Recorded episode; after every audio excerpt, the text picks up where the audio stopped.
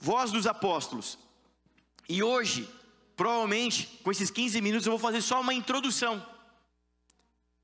Para você ter panorama, pano de fundo do que a gente vai falar nos próximos domingos, nos próximos dias que nós vamos tratar. Sabe, nós temos falado aqui nesses últimos meses, últimos domingos então para trás, nós falamos muito sobre fé, sobre os heróis da fé, vencer batalhas. Nós falamos de muitas coisas aqui que são importantes, coisas do cotidiano, coisas que estão acontecendo nas nossas vidas, talvez agora, do cuidado de Deus, do renovo de Deus. Amém. Isso é tão importante. Glória a Deus por isso. Amém. Espero que você tenha sido edificado com, com essas mensagens sobre Davi, sobre, sobre Noé, sobre Sansão, ah, sobre, sabe, como o pastor Resto ministrou, você fugir das suas vontades e correr para a vontade de Deus.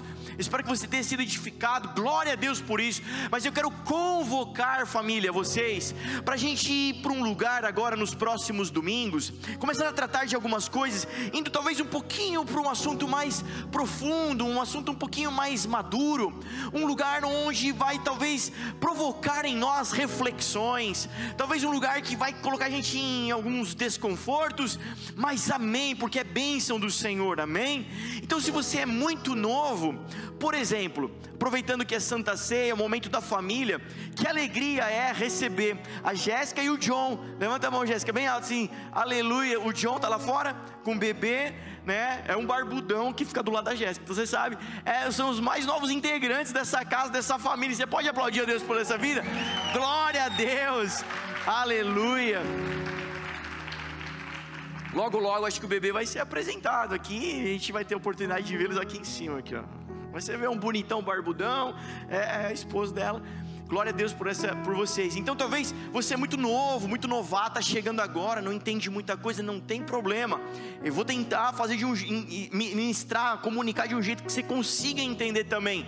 Mas eu já quero te dar esse spoiler, vai ser necessário a gente ir para um campo de um pouco mais maturidade, sabe? Então, vamos lá. Que o Senhor dê graça para a gente, amém? Então, se eu falar que nem locutor de futebol hoje, você sabe por quê.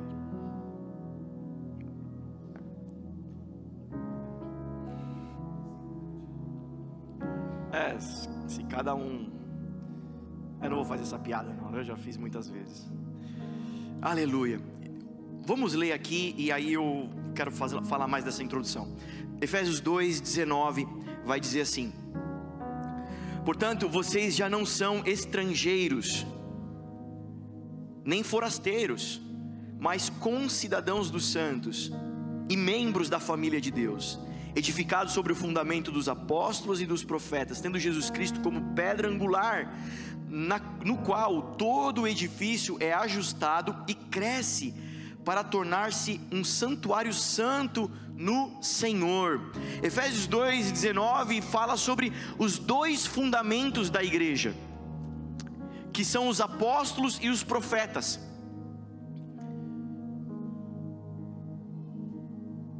Marquinhos, acho que você pulou. Obrigado.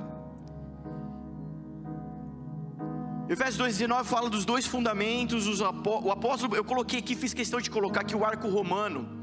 Quando o apóstolo Paulo está falando disso, ele faz menção disso. O arco romano, da arquitetura romana, sabe, um, um, um pilar é o apostólico, o outro pilar é o profético, e ele está dizendo que a, o fundamento da igreja são esses dois pilares. Mas e Cristo? Cristo não é o fundamento da igreja. Ele está dizendo que Cristo, e lá, lá em 2 Pedro, vai dizer que Cristo é essa pedra fundamental, a pedra angular, cortada em ângulo, é ela que sustenta os dois pilares. Sabe, podemos ser demais apostólicos, sermos muito proféticos, mas se não tivermos Cristo comunicando, consolidando tudo, não temos igreja. Amém? Temos entretenimento, temos comunidade, temos clube social, nós temos muitas coisas, mas não teremos a igreja de Jesus com I maiúsculo. E nós precisamos tratar dessas coisas. E nessa série eu quero despertar o teu coração. O Senhor quer despertar o nosso coração, né? Melhor falando, despertar os nossos, o nosso olhar para causas e, e, e, e pautas desse aspecto. Nós vamos tratar disso. Não, você não sairá em três domingos pronto, maduro, suficiente para tanta coisa, tanta expectativa e esperança que há no Senhor. Sim, você precisa se matricular num ambiente de ensino, numa escola, num curso, você precisa frequentar mesas de irmãos mais velhos, mais maduros, que vão te ensinar a palavra. Continuar, é sempre assim. É sempre assim. Aqui, no domingo à noite, no SEST, está a multidão. No meio da multidão, aqui entre nós, tem o discípulo, pessoas que estão andando com Jesus nesse exato momento. Nesse grupo aqui, com certeza tem curiosos, pessoas que não sabem nada sobre Jesus, pessoas que não estão caminhando com Jesus agora, que ainda não se decidiram por isso, e quando pensam nisso, falam assim: acho que eu não estou pronto para tomar uma decisão tão importante da minha vida. E, mas, eu, mas eu gosto de ouvir falar, eu vou lá, tem todo tipo. No meio da multidão tem o um enfermo, aquele que não consegue andar por si só. Isso que eu estou falando de forma espiritual, tá? O cego espiritualmente falando, o leproso espiritualmente falando, aquele que está enfermo da alma, do espírito. Aqui no meio da multidão tem tudo isso. Mas o Senhor não nos chama para ser a multidão, nos chama para a mesa dele para o lugar de intimidade, para o lugar onde os seus planos, os seus decretos, os seus projetos são disseminados e, e expostos para os discípulos. Muitos querem a multiplicação do pão e do peixe, as bênçãos, o recurso, o milagre, mas poucos querem seguir a Jesus, até onde ele for. Se ele sentar no, no monte, sentaremos, se ele sentar à mesa, sentaremos à mesa se ele entrar no barco, entraremos no barco. E se o barco for afligido por tempestade, se Jesus estiver lá, é um lugar que eu quero estar.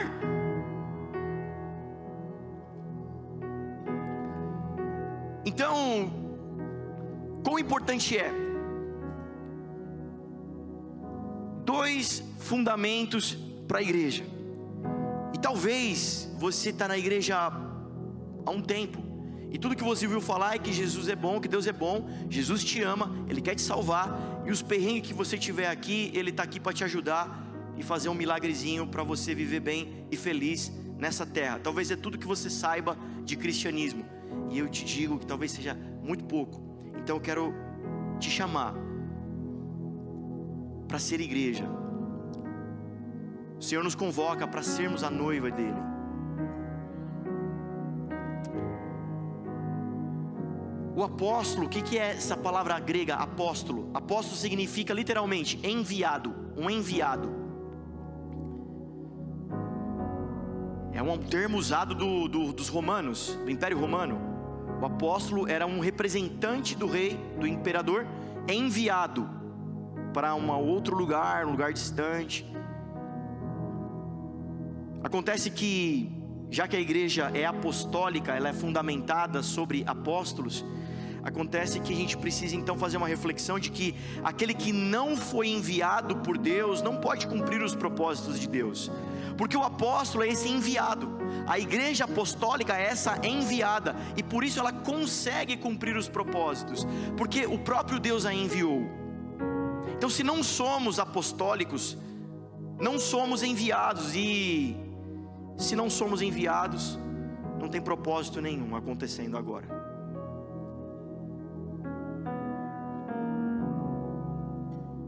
Só que há nessa dinâmica a questão de o Senhor capacitando aqueles que são enviados. Senhor, nós estamos aqui, nós queremos caminhar nesse fundamento, ter esse entendimento e essa revelação de que o Senhor nos envia, que o Senhor não nos chamou para dentro para ficar aqui fazendo o culto de domingo, que o Senhor tem algo a mais na minha vida, mas eu olho para tudo, eu olho para o lado de fora, eu olho para a vida, e a vida é desafiadora.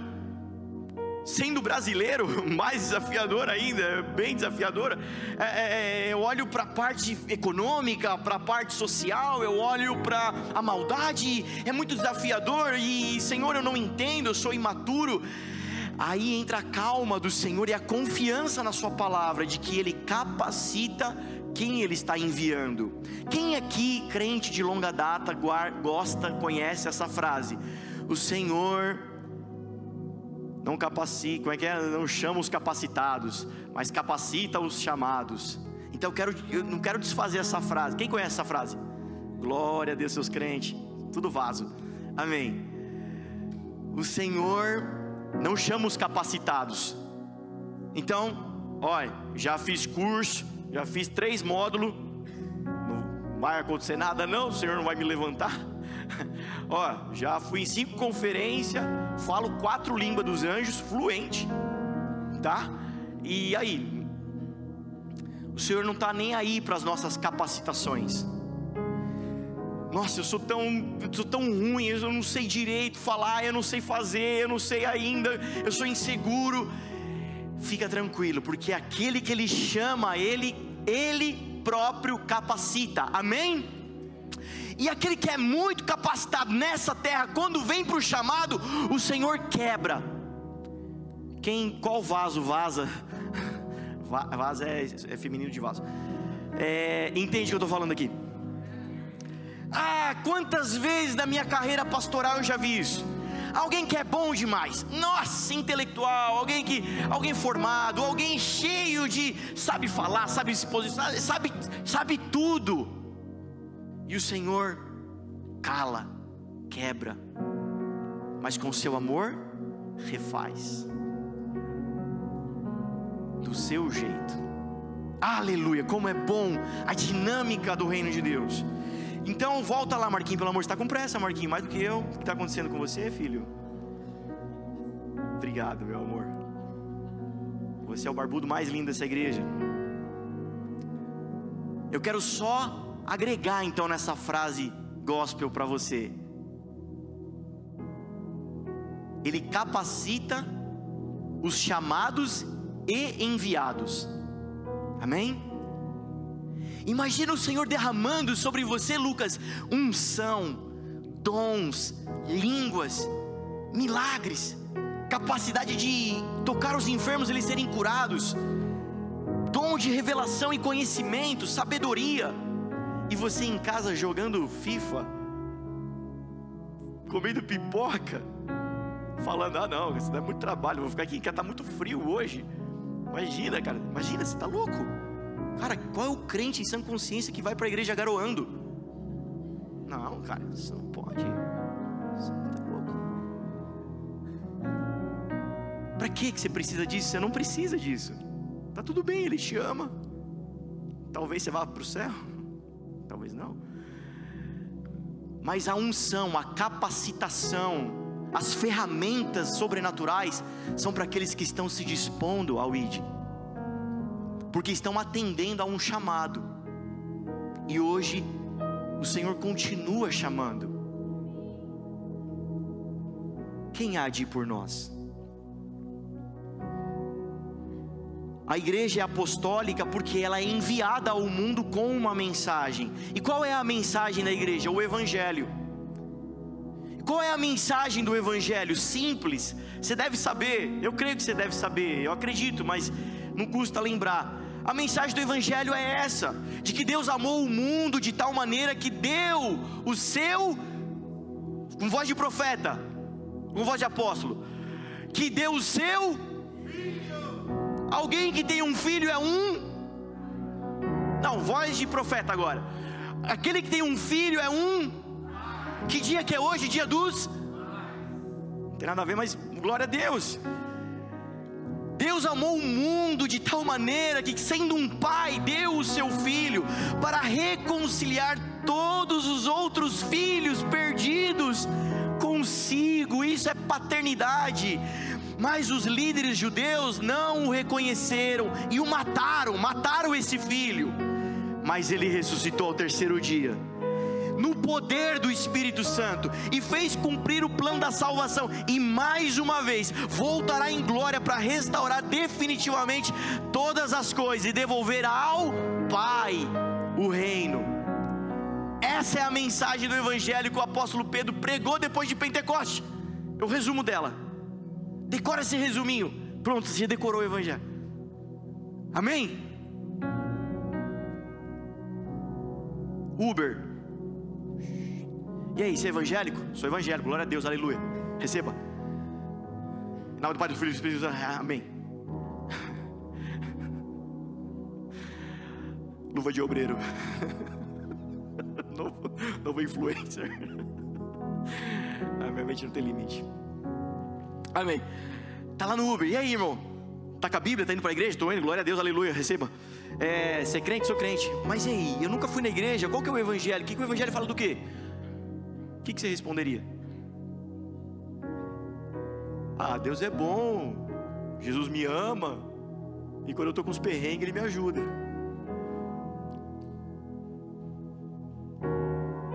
Há uma mensagem do Evangelho e a igreja é enviada ao mundo para proclamar essa mensagem. Agosto é dia, é mês dos pais, então a gente vai ser intencional em falar disso. Os apóstolos, assim como Moisés, como Abraão, Isaac, Jacó, eram, eram patriarcas do Antigo Testamento, Jesus, o patriarca do, do Novo Testamento, né, esse novo, enfim, a, a, os apóstolos, eles são patriarcas da família de Deus, são os pais da família de Deus. Até Jesus não tinha a família de Deus, a igreja, mas a partir do Pentecostes, Jesus foi embora, o Espírito Santo veio. Então, ali com os apóstolos, eles são os primeiros, eles são os pais, os patriarcas da família de Deus. Por isso, eles dão um fundamento para essa família, assim como o seu pai, seu avô, seu bisavô, um patriarca que tem lá na sua família, deu nome, sobrenome para as pessoas que foram nascendo, dando fundamento, heranças, casas casas, posses, e aí sua família foi sendo formada.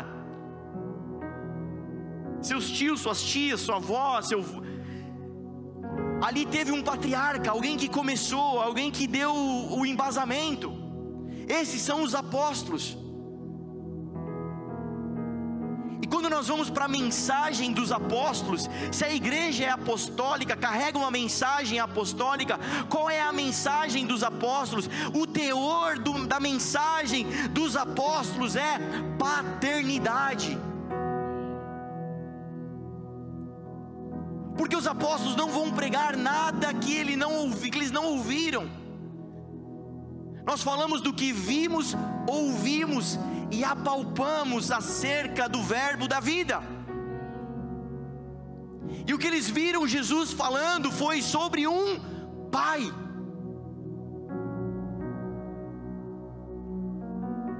Alguns não sabem como orar, não sabem como chamar Deus. Chama Deus de Yeshua, chama Jesus de Yahvé. Outro dia eu o irmão falando dos Zeus em nome de Jesus. Ai meu Deus como chamar Deus, do que, como que eu oro, como é que eu falo com Deus, como é que eu trato Deus. Os cristãos são as pessoas que têm respo essa resposta para o mundo. Quem é Deus? Deus é um Pai. Romanos 8,15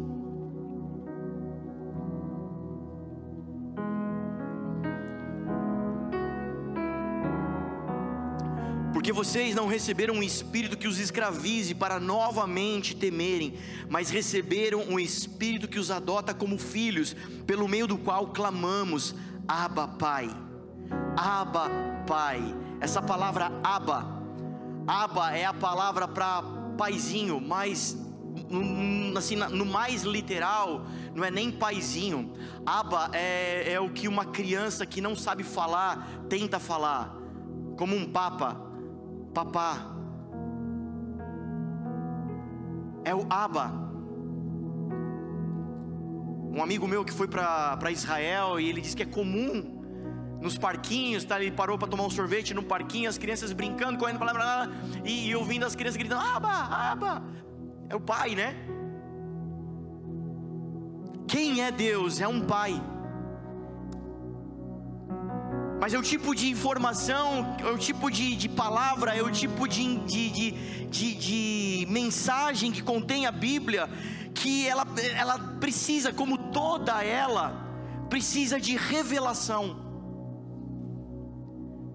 Ela precisa estar revelada dentro de nós. Quando nós tentamos juntar pessoas, e abastecê-las de informações e de uma falsa expectativa, porque a esperança de Deus em Deus não é de vida nessa vida. Então, quando eu tento juntar pessoas no auditório e abastecê-la de informações para causar a expectativa e a esperança, falsa esperança de vida aqui nessa vida, eu estou trazendo um outro evangelho E o teor do Evangelho, todo ele precisa, é carente de revelação. Porque se a Bíblia fosse um livro comum, qualquer um abriria, a leria e a entenderia. Mas o próprio Jesus diz, disse: para que ouvindo não entendam. A Bíblia, ela é codificada a palavra de Deus ela é escondida, embora você possa abrir e ler, mas o teor, a sua revelação é escondido. Falar sobre um Deus Pai dentro das igrejas parece ser a coisa mais imatura que se tem hoje nos dias de hoje, e deveria ser a nossa lição número um. Quem aqui é filho de Deus? Eu, eu, eu, eu, todo mundo é filho de Deus. Mas quando nós vamos para a palavra de Deus e vemos sobre a sua paternidade, o que sabemos sobre a sua paternidade, não sabemos nada, não vivemos debaixo da sua paternidade, não nos parecemos com o pai, não sabemos como viver como filhos. Então eu digo que há carência de revelação do Deus Pai. Ninguém mostra, ninguém leva alguém a um lugar que nunca foi. Ninguém dá a solução para um problema que nunca viveu. E o mundo precisa dessa mensagem. Ah, eu não quero falar isso. Eu só quero pegar, fazer um recorte para trazer para dentro do que eu estou falando aqui no contexto. Não é uma crítica, cada, cada lugar é um lugar. Mas enfim, outro dia eu vi um slogan de uma igreja: um lugar atraente para pessoas diferentes. Uau! Não, o Evangelho não é atraente, o Evangelho não é um pavão maquiado, não, o Evangelho não é isso. Não, o Evangelho é uma família. Você tem família? Você tem família? Então na tua família deve ter problemas. Na tua família tem dinâmicas. Na tua família tem processos. E a família de Deus passa por isso. É uma família.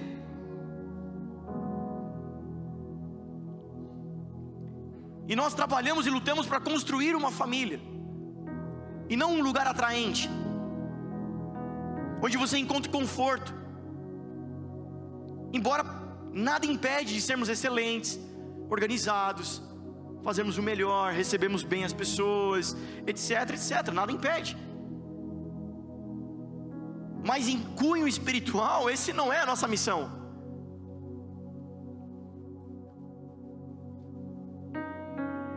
É necessário ter revelação do seu amor.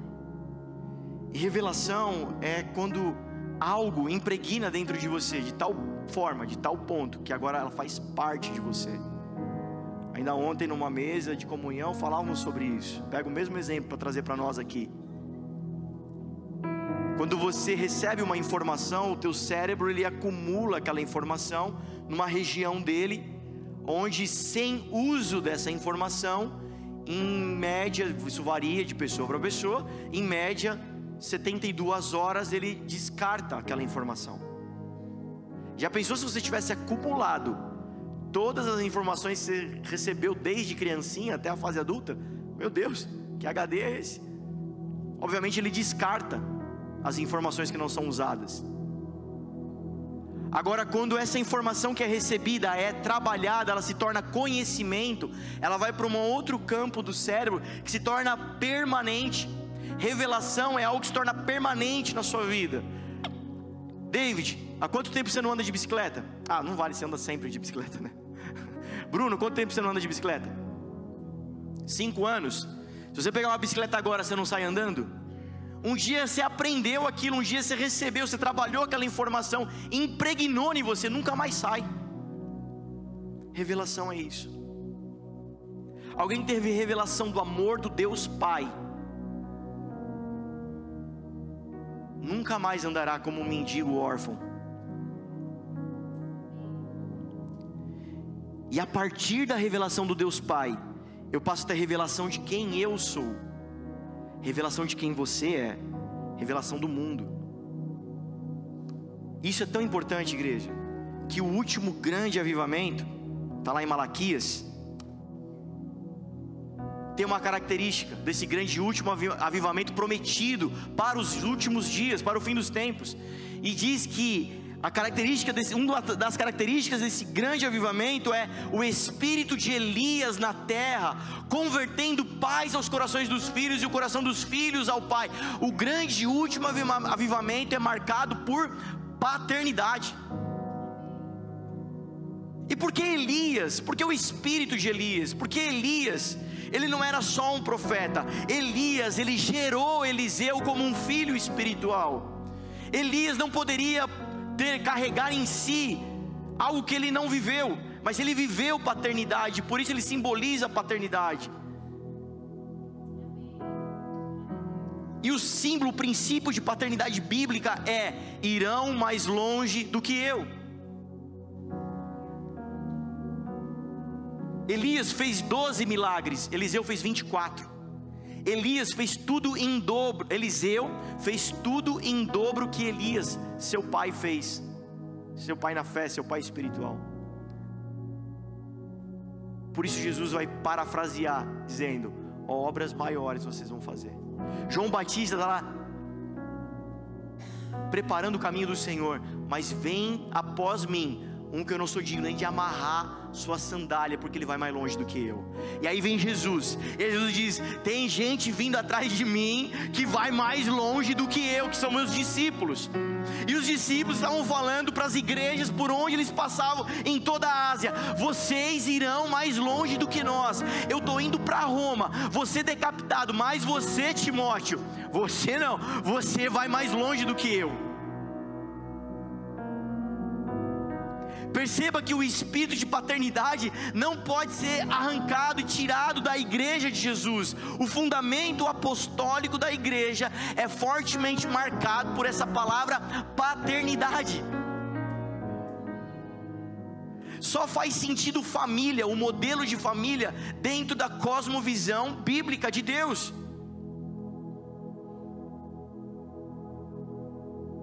E nessa, nessa formação da família, Deus coloca um nome no homem da família e chama ele de pai. Para toda vez que você olhar para o pai, você entender como Deus age e seus atributos: cuidador, protetor, dá nome, dá destino. E o que a gente vê no contrário, no campo inimigo, toda a guerra para desconstruir a figura do pai. Mas fica para a semana que vem. Quem está comigo? Amém?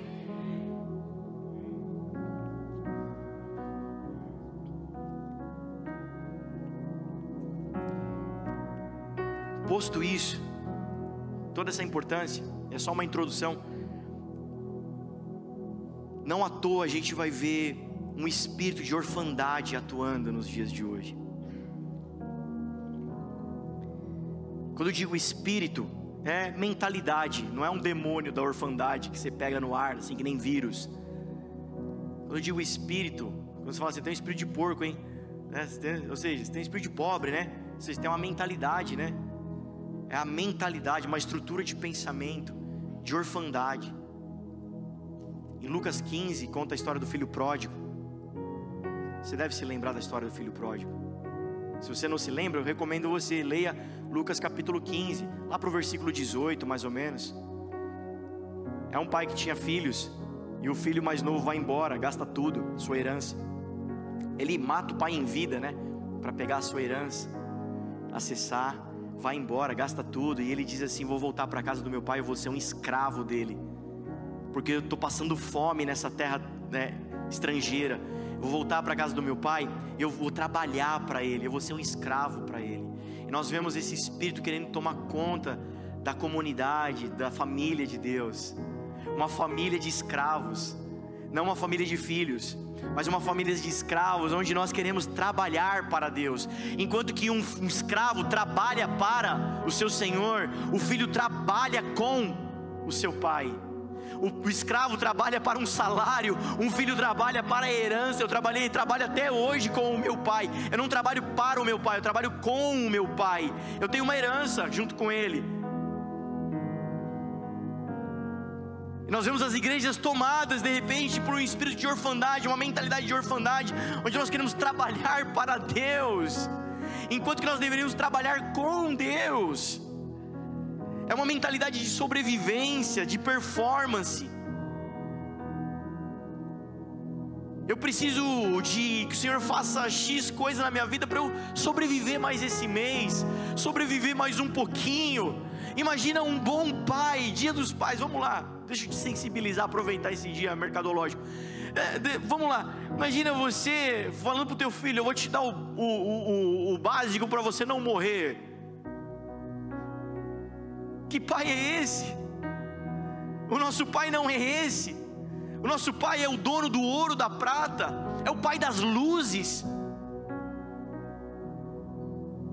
Sendo ele pai das luzes, vai deixar você viver em trevas de forma alguma.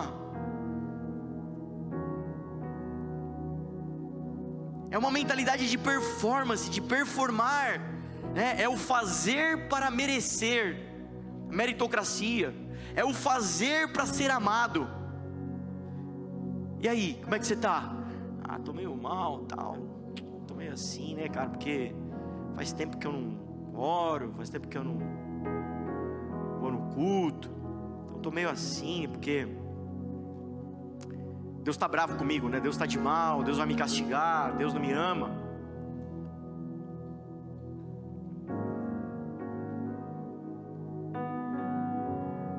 E aí, Tainã, e aí, Júlia, e o louvor foi uma bênção. É, a gente não fez tudo o que deveria fazer, a gente não fez a lição de casa, a gente não orou tanto, né? A gente não é tão ungido assim, né? A gente não é tão é, tal, porque a gente não tem fé, eu não fiz isso, eu não fiz e tal. Então quer dizer que se eu fizer, aí o Senhor depende de mim, então. Porque o Tainã orou muito, então agora o Senhor pode operar no culto. Então, se o Tainã operar aqui e tudo der certo no louvor, ele toca violão e tal, então ele fala: Cara, eu sou um filho, sou um filho amado. O Tainã tocando ou não tocando, deixando de tocar, ele é um filho amado do Senhor. Então, pastor, quer dizer que se eu é, não precisa orar? Irmão, que pergunta é essa? Eu pergunto: você precisa falar com o seu pai? Você fala porque você é família dele, né? Você o ama, não, não sei. Mas então, pastor, se eu não orar, vai dar tudo certo? Bom, é pastor, então se eu não jejuar, então se eu não, não preciso ir em todo culto, porque vai dar certo, porque o Senhor me ama. E eu gosto de sempre dar essa devolutiva com esse exemplo. Uma coisa é o Tainã, Ricardo, uma pessoa próxima, perto da sua mamãe, do seu papai, vai lá, almoça de domingo, come a comidinha, tem um abraço, tem um amparo, tem uma palavra de sabedoria. O Léo almoçou com seu papai hoje? A mamãe sentou, chamego, o afago, o abraço, tá ali, tá junto. Outra coisa é a Ariane, sua irmã, que está lá nos Estados Unidos. Provavelmente deve ter feito uma chamada de vídeo. Oi, pai, como eu te amo, ô oh, filha. Falou assim, né? Foi filha, né? Fia, como eu te amo também. Beijo, feliz Jesus, feliz. Ai, queria tanto te abraçar. Eu também queria tanto, queria tanto te dar um presente, queria tanto não sei o quê. Mas tem um, um oceano de diferença, de distância. Você vai continuar sendo amado? Vai. A questão é a tua proximidade, tua intimidade.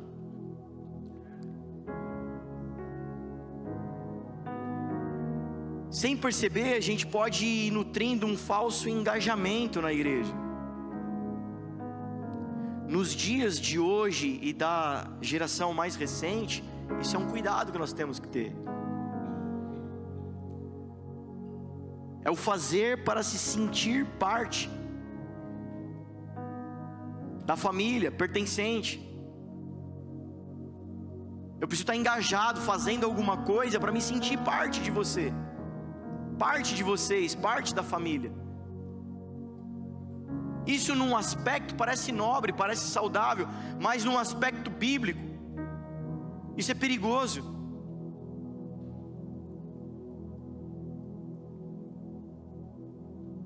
Porque se nós estamos levantando pessoas para a obra debaixo de orfandade, porque o órfão pensa assim: eu preciso fazer para merecer. E se nós estamos levantando pessoas para a obra debaixo de um espírito de orfandade, o que nós estamos construindo é orfanato, não igreja.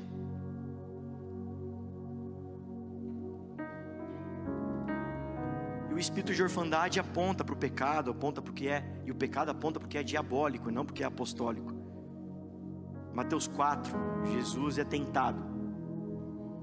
E a tentação de Jesus é sobre sua filiação. Se você é filho, faz isso. Se você é filho, faz aquilo. Se você é filho, faz.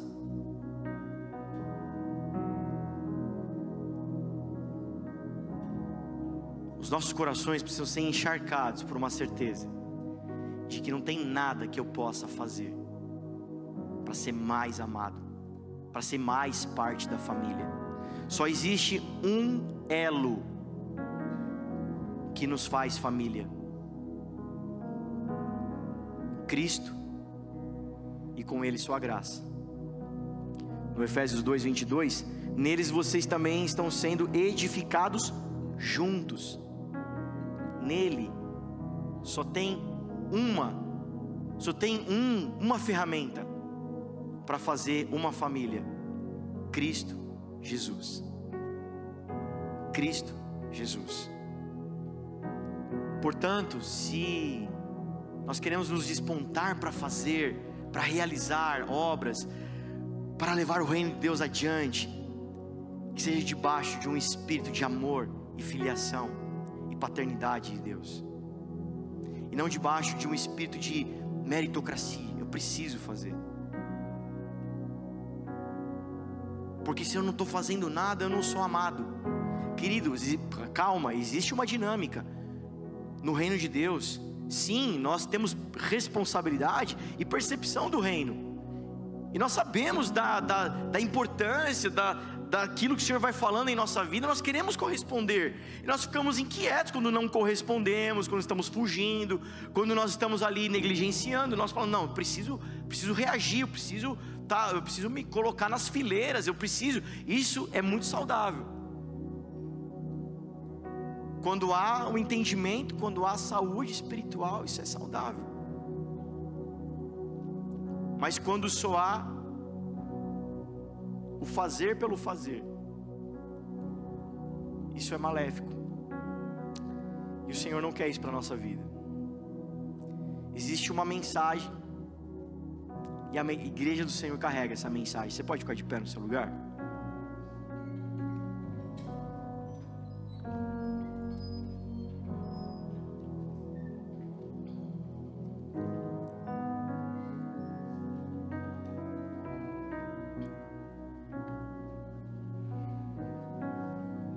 tudo isso como introdução. Semana que vem a gente vai falar sobre isso. Falar sobre paternidade, sobre o espírito apostólico, o fundamento apostólico da igreja.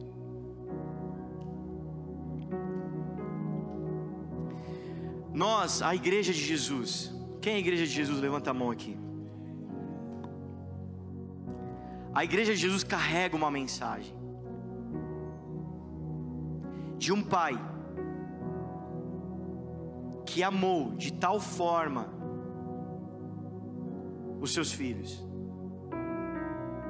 que se dá por eles. A igreja carrega uma mensagem ecoando e ela precisa ecoar para o mundo. Filhos, voltem para a casa do Pai. Feche seus olhos onde você está. Sabe, ouça o chamado de Deus. Sabe, há quanto tempo você está engatado na rotina? Há quanto tempo você está engatado? Quando só, você fecha os olhos e começa a pensar na obra do Senhor, você pensa mais em fazer coisas ou estar com o seu Pai? Se a tua resposta é a primeira, hoje o Espírito Santo tem te chamado ao arrependimento. Eu não quero que nós passamos por um emocionalismo, onde nós vamos cantar uma música melodiosa e você vai chorar, mas hoje o Espírito Santo nos chama de forma, de forma doce ao arrependimento. Se quando fechamos os olhos e pensamos na obra, pensamos em coisas para fazer, é porque temos nos distanciado do nosso Pai e do nosso Pai de amor. Igreja de Jesus, igreja viva, de forma profética. Hoje, aqui com temor e tremor no meu coração, o Espírito Santo fala à igreja, e quem tem ouvidos para ouvir, ouça. É muito bom ser abastecido com os milagres, com o socorro. É muito bom ter alegria a paz do Senhor. Mas a igreja de Jesus não é só a igreja amada, não é só a igreja confortável. A igreja de Jesus é a igreja que se entrega no final. É a igreja que está ao caminho de Jesus. Igreja de Jesus, quando ouvires a voz do Senhor teu Deus, não endureçais o vosso coração como os vossos pais fizeram no deserto e se perderam de Deus. Mas igreja viva, aonde essa mensagem chegar durante a semana, para diáconos, obreiros, músicos, pregadores, líderes de PGs, igreja viva, hoje o Espírito Santo nos chama de volta para casa. Hoje o Espírito Santo nos convida a largar as foices, as pás, as ferramentas de trabalho e o cansaço e voltar de volta, volta para casa, volta para casa do teu pai. Ouça o chamado de Deus. Ah, Senhor, nós vamos mudar o mundo, nós vamos construir, nós vamos empreender. Ah, Senhor, quantos sonhos. Ah, Senhor, deixa eu te falar, igreja viva, a nossa mensagem é uma só Abba, Pai. O Senhor nos ama. O Senhor nos ama. Querido, o Espírito Santo ministra no teu coração agora, agora. Senhor, cuida do meu casamento. E o Senhor está te respondendo: Eu não quero só cuidar do teu casamento, eu quero cuidar da tua vida inteira. Se eu tiver o teu coração, eu tenho o seu casamento, eu tenho suas finanças, eu tenho tudo de você. Então dá-me o teu coração. Ah, Senhor, meus, meus boletos para pagar, queridos, como foi ministrado pelos testemunhos, entrega os teus boletos ao Senhor, confia nele e o mais ele fará. Senhor, se vocês ainda não fez, feche seus olhos. Olhe para Deus agora. Eu sou muito feio diante dele. Fale com Jesus agora. Fale com Ele. Se você está cansado, hoje o Senhor tem renovo para nós. Se você se perdeu ao longo do caminho, assim como o pai daquele filho pródigo, o Senhor te espera de braços abertos. Volte para o Pai. Se arrependa das coisas que você está fazendo para Deus e do que você está fazendo sem Ele. Obrigado, Pai, pelo teu amor e a tua graça. Obrigado por esse dia. Obrigado pela tua bondade, Espírito Santo. Obrigado porque o Senhor é Deus e o Senhor é um bom Pai. Obrigado porque o Senhor tem ministrado os nossos corações. Senhor, nós não vamos endurecer o nosso coração, mas nós vamos dar ouvidos. Fala, Senhor, uma vez e ouviremos duas. Pai, obrigado, Senhor, pelo teu amor. Obrigado porque o Senhor não desistiu de nós. Porque talvez em outros lugares o Senhor já não fala mais. Senhor, obrigado porque o Senhor tem falado conosco. Senhor, nós vamos corresponder e nós vamos, Senhor, adiante. Nós vamos, Senhor, de adiante de ti. Senhor, ser essa família, Pai, em nome de Jesus. Amém. Glória a Deus. Você pode aplaudir Jesus bem forte? Amém.